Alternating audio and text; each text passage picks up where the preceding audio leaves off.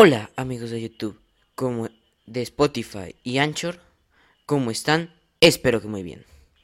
Hoy seguimos con Jeremías y de hecho toca hablar de uno de los episodios más conocidos de su vida. Efectivamente hablaremos de cuando lo meten en la cisterna, pero no solo de eso, sino de qué pasó antes, qué pasó un poquito después y cuál era el contexto en el que estaba sumido Jerusalén. Así que acompáñame con esta aventura.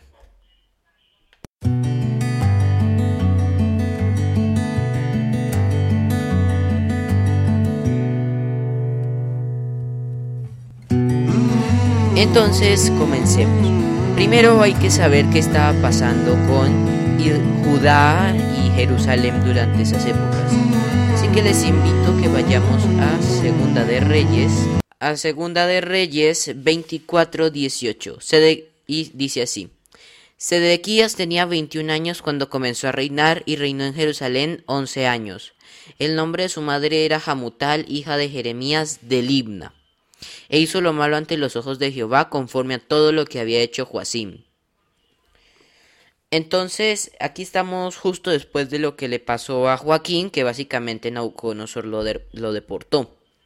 Entonces aquí vemos que puso a su tío, que en, al principio se llamaba Matanías y le cambió el no, perdón, y le cambió el nombre a Sedequías. Y reinó 11 años, ok, eso lo tenemos ya visto. El caso es que eh, Sedequías durante los primeros años le fue fiel a Nabucodonosor, porque si no hubiera sido por él, no hubiera tenido el trono nunca a menos de que hubiera hecho un golpe de estado, pero al parecer Sedequías no tenía la suficiente como fuerza militar para hacer eso. Y en fin, estuvo pagándole tributo normal y hasta que hubo un pequeño sitio. Este pequeño sitio se ve en Jeremías. Sale en Jeremías 37 que se llama Encarcelamiento de Jeremías. Y va desde el versículo 5. Cuando ya el ejército del faraón había salido de Egipto, llegó la noticia de ello a oídos de los caldeos que tenían sitiada Jerusalén, y desde esa época, un añito antes la tenían sitiada, se retiraron. Entonces había, Sedequías se había revelado, no sé, en el octavo, en el octavo año, pongámoslo. Y, los, y el ejército de Egipto había salido. Y claro, los caldeos no podían pelear contra un ejército tan organizado. Entonces se retiraron temporalmente. Los caldeos básicamente eran los pueblos que habían sido subyugados por Babilonia. Y de hecho en esto erradicaba mucho, su fuerza, ya que no era simplemente de la ciudad de Babilonia, sino de todo el imperio. Generalmente todos los imperios hacían eso. Pero bueno, sigamos leyendo.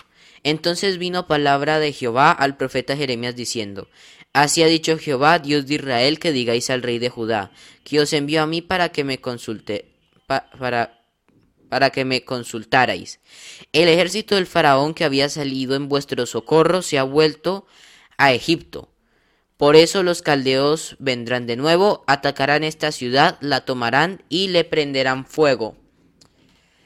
Aquí seguimos con Jeremías el optimista, que, decía que todo se iba a arreglar. Pero ya en serio, esto era grave. Em, ellos pensaron que como había salido Egipto, se habían salvado, pero solo era temporal. La destrucción de la ciudad ya era inevitable. Manasés, aunque se hubiera arrepentido la había, había destrozado la paciencia de Dios y bueno, pues les toca obtenerse a las consecuencias. Como cuando tú coges un papelito y lo empiezas a romper. Romper, romper, romper, romper. Y tardas un buen rato en romperlo porque tienes, porque tardas. Pero, de un modo u otro, se rompe. Y eso fue básicamente lo que pasó con Dios cuando reinó Manasés y él al final de su reinado se arrepintió, pero siempre debe haber consecuencias cuando uno hace algo malo, ¿no? Dios lo perdonó, de eso no hay que, no hay que negarlo, pero tenía que abstenerse a las consecuencias. Y de hecho Josías, que si algo puede que le haga un, una serie, un poquito más corta obviamente, pero también le puedo decir una serie. Josías, cuando ocurrió lo del, lo del rollo, se entristeció tanto que Dios le dijo que iba a postergar la destrucción de Jerusalén para que él no la viera. Y la postergó casi 20 años. Pero bueno, sigamos. Eh, porque aún los caldeos derrotaron. Pero bueno. Entonces. Aquí vemos que. Jeremías seguía con sus cosas optimistas.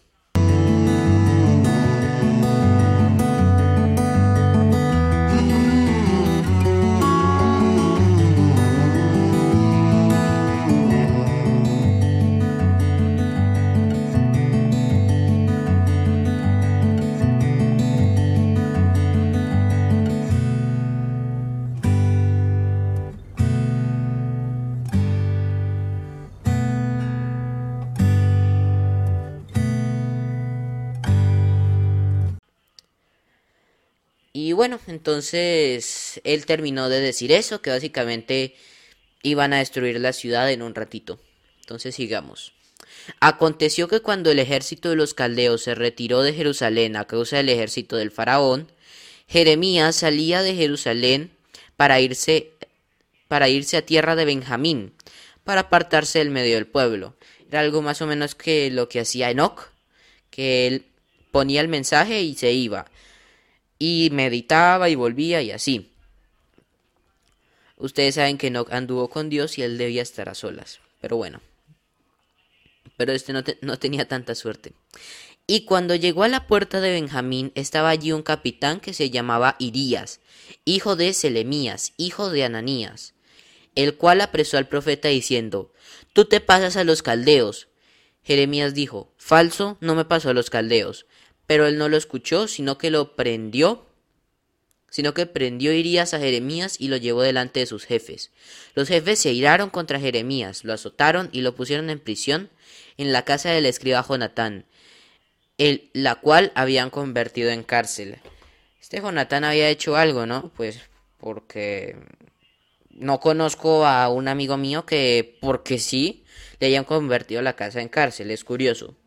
Pero bueno, eh, ¿Se acuerdan cuando los príncipes ayudaron a Jeremías? Bueno, estos no, no lo querían tanto y lo apresaron, lo azotaron, lo, lo de siempre. Ya Jeremías debía estar acostumbrado a que lo azoten y lo odien.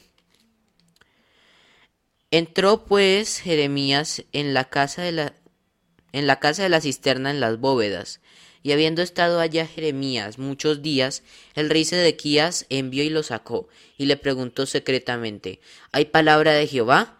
Y Jeremías dijo, Hay, y agregó, En manos del rey de Babilonia serás entregado.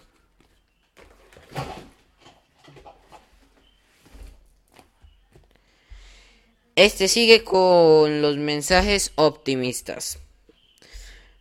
Pero bueno, sigamos.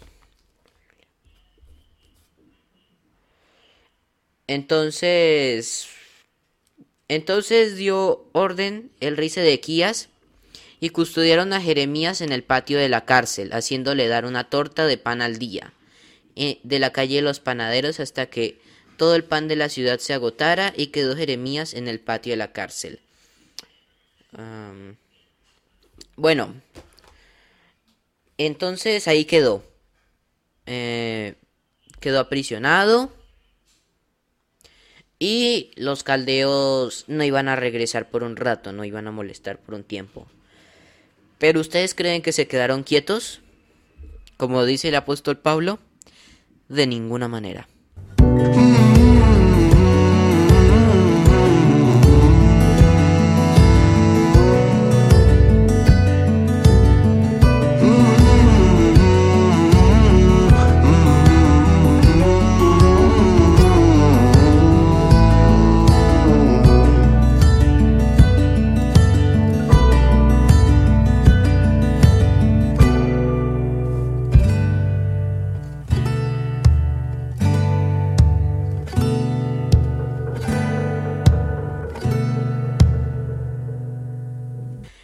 Esto necesito que volvamos a Segunda de Reyes, el mismo capítulo que estábamos leyendo ahorita.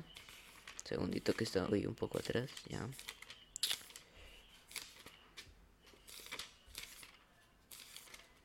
Segunda de Reyes 24. Perdón, Segunda de Reyes 25, que dice caída de Jerusalén. Aconteció que en el noveno año de su reinado, en el día 10 del mes décimo, que Nabucodonosor, rey de Babilonia, llegó con todo su ejército contra Jerusalén, la sitió y levantó torres alrededor de ella. Y la ciudad estuvo sitiada hasta el año undécimo de Jeremías. O sea, dos días estuvo sitiada esa... Dos días, es que soy bien troilo. Dos años estuvo sitiada esa ciudad. Sitiar, bueno, ahí lo dice básicamente, es, es rodear una ciudad para que no entre nada ni salga nadie. Entonces básicamente los recursos se van a agotar tarde o temprano y esa es la idea. Que simplemente se queden sin alimento y o que se mueran de hambre o que abras una brecha cuando el ejército esté debilitado, lo que llegue primero. Pero en fin, continuemos. Abrieron una brecha en el muro de la ciudad, aunque los caldeos durante la noche eh, perdón, aunque los caldeos la tenían rodeada, todos los hombres de guerra huyeron durante la noche por el camino de la puerta que estaba entre los dos muros, junto a los huertos del rey. El rey se fue por el camino de Araba, pero el ejército de los caldeos lo siguió y lo apresó en las llanuras de Jericó, tras haber dispersado todo su ejército. Preso pues el rey lo llevaron a Ribla ante el rey de Babilonia, y dictaron sentencia contra él. Ahorita viene algo un poco triste, así que si eres niño, te aconsejo que saltes este pedazo o si no te afecta esto, pues no lo saltes. Versículo 7. Degollaron a los hijos de Sedequías en presencia suya. Y a él le sacaron los ojos. Y lo hallaron con cadenas a, a Babilonia. Así que eso fue básicamente lo que pasó con Jerusalén en el año no, en los últimos años de Sedequías. Pero mientras tanto, ¿dónde estaba Jeremías cuando pasó esto? Bueno, aquí ahora sí llega el famoso episodio de Jeremías en la cisterna. Entonces, escuchemos. Jeremías 38. Oyeron Cefatías, hijo de Matán, Gedalías, hijo de Pasur, y otros tipos más, las palabras que Jeremías hablaba al pueblo diciendo, Así ha dicho Jehová, el que se quede en esta casa morirá espada, de, de hambre o de peste, pero el que se pase a los caldeos vivirá, su vida le será por botín y vivirá.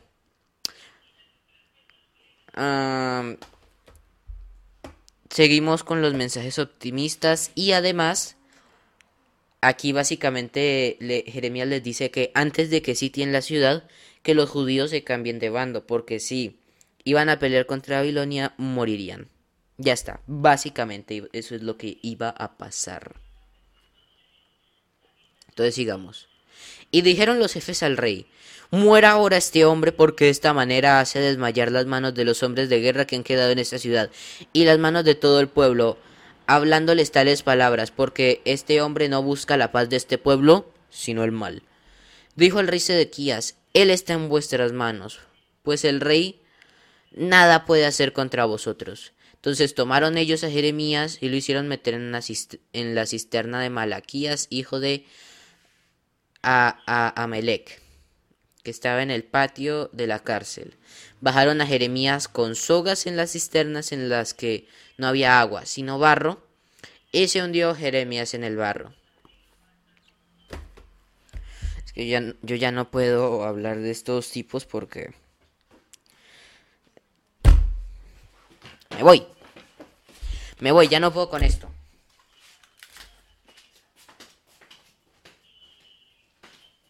No, no. No. ¿Te pusiste una tarea?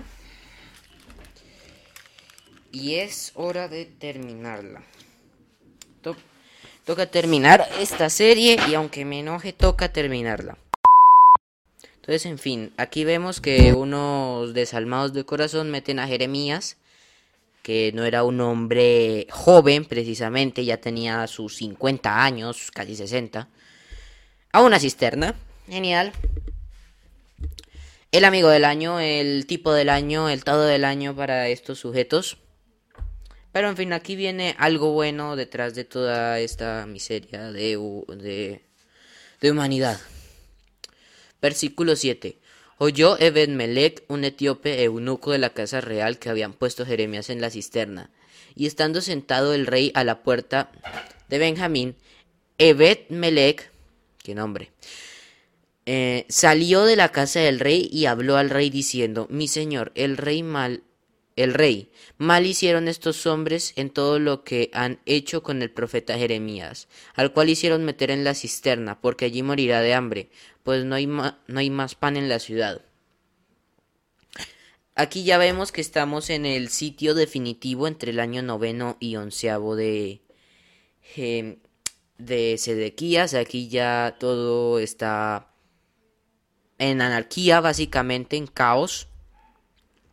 Y esto es lo que dice el rey. Entonces mandó el rey al mismo etíope Ebed Melech diciendo: Toma contigo treinta hombres de ahí y a sacar al profeta Jeremías de la cisterna, antes que muera. Tomó pues Ebed Melech consigo a los hombres y entró en la casa del rey debajo de la tesorería. Tomó de allí trapos viejos y con unas sogas los echó a Jeremías en la cisterna. Y dijo el etíope a Jeremías, Ponte ahora estos trapos viejos bajo los sobacos, por debajo de las sogas. Y lo hizo así Jeremías. Desde de este modo sacaron con sogas a Jeremías y lo subieron de la cisterna. Y quedó Jeremías en el patio del rey. Aquí por lo menos Jeremías no se iba a morir de hambre. Y bueno, eso fue básicamente lo que le pasó a Jeremías. Y hay una historia no sé si llamarla interesante porque esta historia es más maquiavélica que quién sabe qué. Pero bueno, yo la digo pues por si acaso. Lo importante es que Jeremías dijo la palabra de Jehová vino a mí diciendo, Hanameel, hijo de, tu tío Salud, viene a ti diciéndote, cómprame mi heredad que está en Anatot porque tú tienes derecho de compra sobre ellos. Y vino a mí Naanel, hijo de mi tío, conforme a la palabra de Jehová, al patio de la cárcel y me dijo, cómprame ahora esta heredad que está en Anatot. Me quedo sin aire. Ya. En tierra de Benjamín, porque es tuyo el derecho de la herencia y a ti te corresponde el rescate. Cómprala para ti. Entonces reconocí que era palabra de Jehová. Compré la heredad, la cual está en y le pese el dinero, 17 ciclos de plata. Redacté la escritura, la sellé, la hice certificar. Esto lo, esto lo está diciendo Jeremías. Lo digo casual, pues, porque es una historia un poco casual, pero esto es lo que dice en la Biblia. Y pesé el dinero en la balanza. Luego tomé la escritura en venta, sellada según el derecho y costumbre, y la copia abierta. Y entregué la carta de venta a Baruch, hijo de Neraías, hijo de Maasías. ¿Se acuerdan del discípulo de Jeremías que al que le quemaron el rollo, pues es este, al parecer sigue vivo. Eh, el hijo de mi tío, delante de los testigos que habían suscrito la escritura de, venta y delante de todos los judíos que, me, que están en el patio de la cárcel. Serán prisioneros, pero tienen voto. Y dio orden a Baruch delante de ellos diciendo, Así ha hecho Jehová de los ejércitos, Dios de Israel. Toma estas escrituras, esta escritura de venta, sellada, y de escritura abierta, y ponlas en una vasija de barro para que se conserven durante mucho tiempo. Porque así ha hecho Jehová de los ejércitos, Dios de Israel. Aún se compran casas, heredades y viñas en esta tierra. Después que di la escritura de venta a Baruch, hijo de Neraías, oré a Jehová diciendo, Ah, Señor Jehová, tú hiciste el, el cielo y la tierra con tu gran poder y con tu brazo extendido. No hay nada que sea difícil para ti. Tú haces misericordia a millares y castigas la maldad de los padres en sus hijos después de ellos. Eh, y aquí sigue agradeciendo a Dios. Y bueno. Entonces, esta es como una historia casual que pasó durante este pequeño periodo. Y bueno, me pareció interesante porque esta no es muy conocida. Y es interesante saber en cosas tan insignificantes como que Dios le dijo que un tipo quería que comprara su propiedad, pues lo cumple y al pie de la letra. Entonces es, increíble el poder de Dios. Y esa era como básicamente la historia. No tiene mucha importancia, pero bueno, por algo debe estar en un libro. Y bueno, esto ha sido todo por hoy. Espero que les haya gustado. Eh, si nos ves, eh, si ves esto en YouTube, dale like, suscríbete y activa la campanita de las notificaciones para que te llegue el video.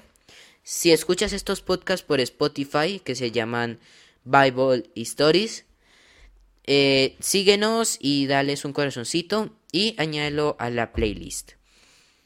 Y también puedes buscarnos en Anchor como Bible Stories. Entonces nos vemos pronto. Chao.